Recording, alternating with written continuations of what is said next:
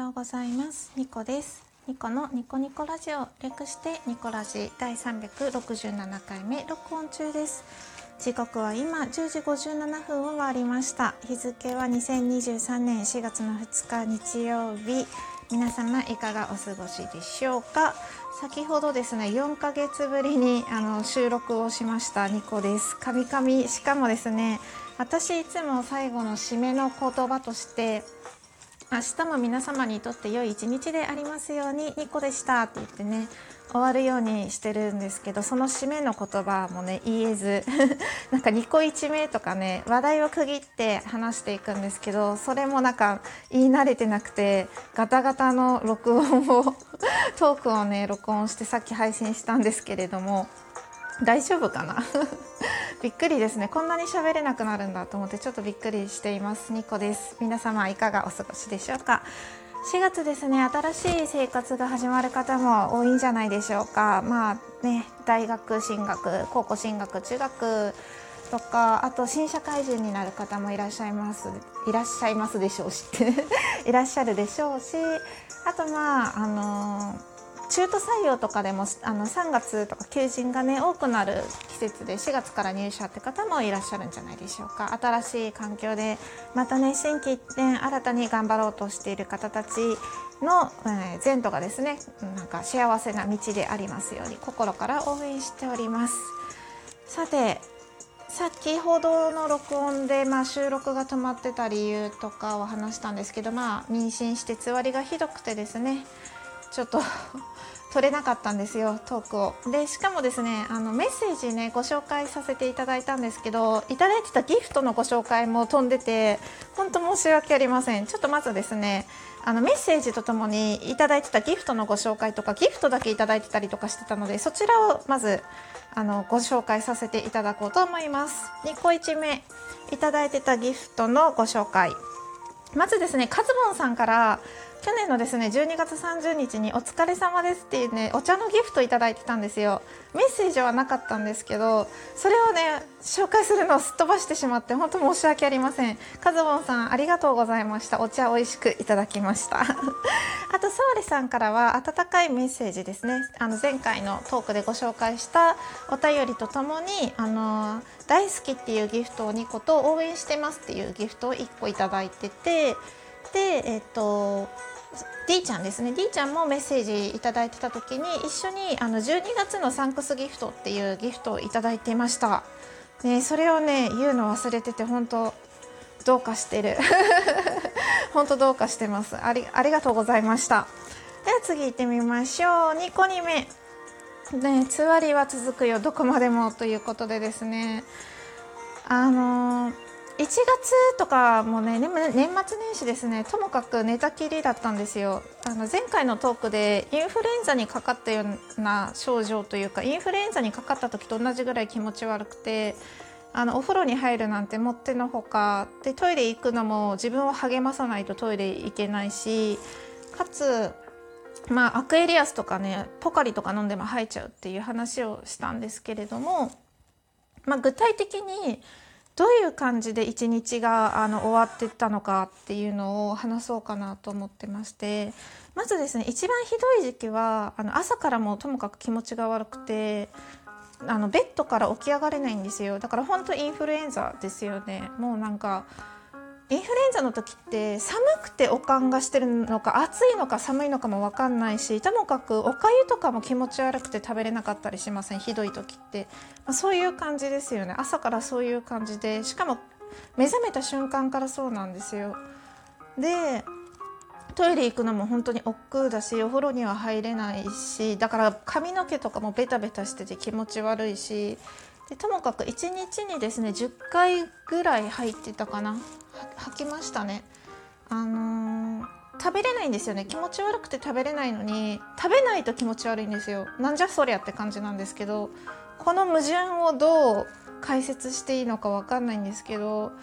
ともかくあの体っていうか胃が収縮してあの全ての液体を出そうとするんですよね。ででも食べてないからあの胃液というか胃酸とかしか出なくて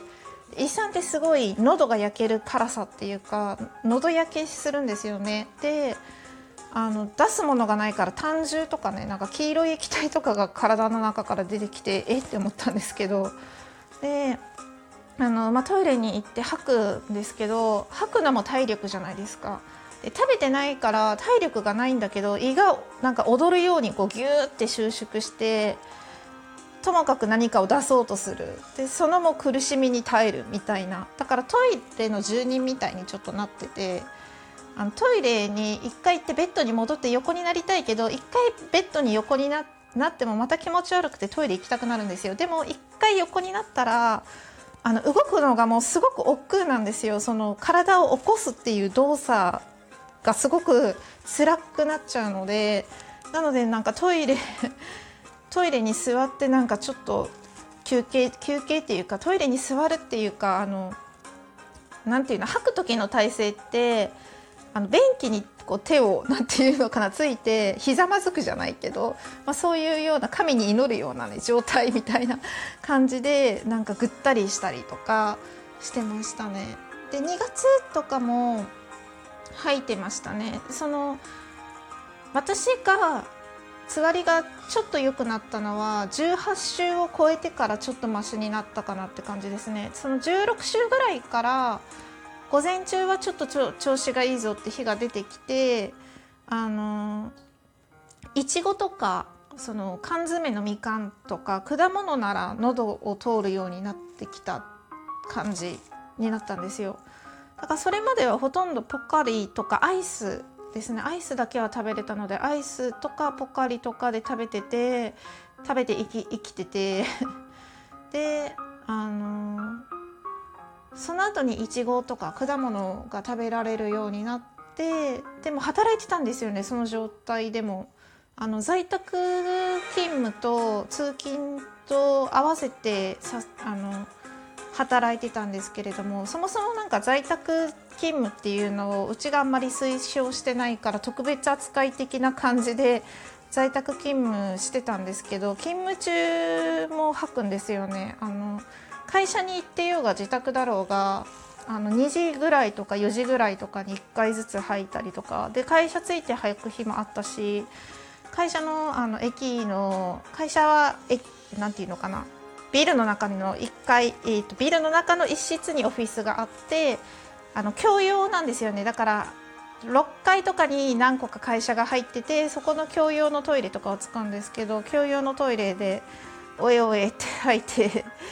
とかでしたね。で電車の中で吐いたことはなかったんですけど途中であの降りて吐いたりとかですね。途中の駅でも我慢できなくて。とかそういう感じで過ごしててともかく1日に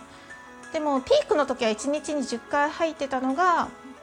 まあ、16週ぐらいから1日に45回半分ぐらいに減ったんですよね。それだけでもだいぶ楽になったしかつあの食べれるものもねその果物だけど増えたっていうのがすごくありがたくてやっぱ嬉しいですよね。食べれるっていう幸せ。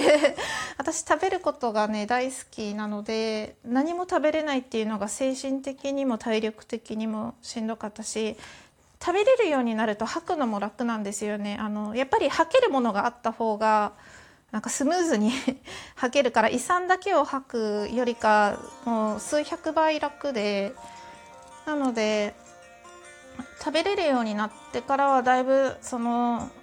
吐く回数も減って寝たきりっていうのはなくなりましたね。でお風呂も あのシャワーとかだったら入れるようになったんですけどでもそれでも2日に1回ぐらいのペースでしか入れなくてでシャワーのなんかお湯の湯気で吐くんですよ。だから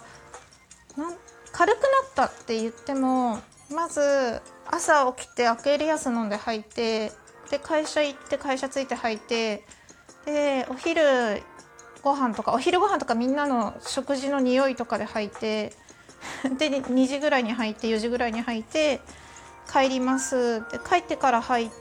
帰るまでの駅の中でちょっと履いたりとか途中下車して履いたりとかしてで帰ってから履いてでお腹が空いてても気持ちが悪いしなんかその飲んだりとかアイスとか食べたりしてもその後また吐くんですよね。で吐いてでシャワー浴びて吐いてともかくあの吐く何かをするたびに吐くっていうのがもう行動のセットみたいな感じになってて何かを飲めば吐くし何かを食べれば吐くしお風呂に入っても吐くしあのどうしたらいいんだろうみたいな。えこんなに辛いのっていうなんか命をお腹の中で育てるってこんなに辛いんだと思ってでお風呂にも入れないし気もなんていうのそういう衛生面での気持ち悪さもあるんですよね。歯磨きとかもするとあのえずいちゃうんですよ。するんですけど一応あの気持ち悪いから。で気持ち悪いからシャワーも浴びるんですけどともかくこのあとまた吐くんだろうなって思いながら行動するのがすごく憂鬱で辛かったですね精神的に、うん、歯磨きは絶対吐きましたね。だから朝歯磨いても吐くし。夜はねお昼も夜も歯磨歯磨くたびに吐いてました。ね。それがちょちょっとですね今週ぐらいからやっとあの楽になってきて録音あこうやってラジオトークもねあの撮れるようになったんですよ。そう。もうね本当にねいつまでつわりが続くのかわからなかったのでこの気持ち悪さがなくなる日は来るんだろうかとかそういういつまで続くかわからない恐怖っていうのも精神的にしんどかったですね。負担が大きかったですね。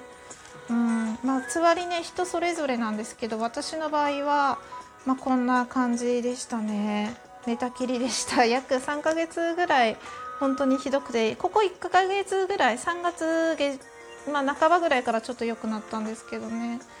というわけでつわりの話でした。最後までお付き合いいただいてありがとうございました。明日も皆様にとって良い一日でありますように。